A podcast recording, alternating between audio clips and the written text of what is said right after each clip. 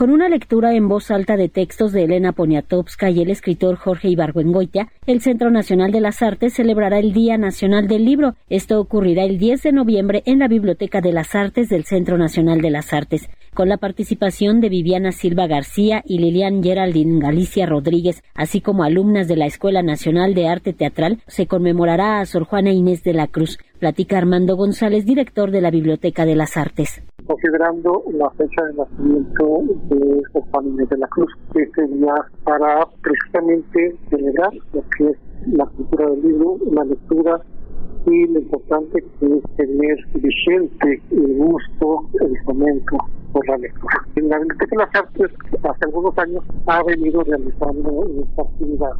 Desde 1979, cada 12 de noviembre se conmemora el Día Nacional del Libro, la fecha en que se considera nació la monja jerónima Sor Juana Inés de la Cruz, la máxima poeta del periodo colonial.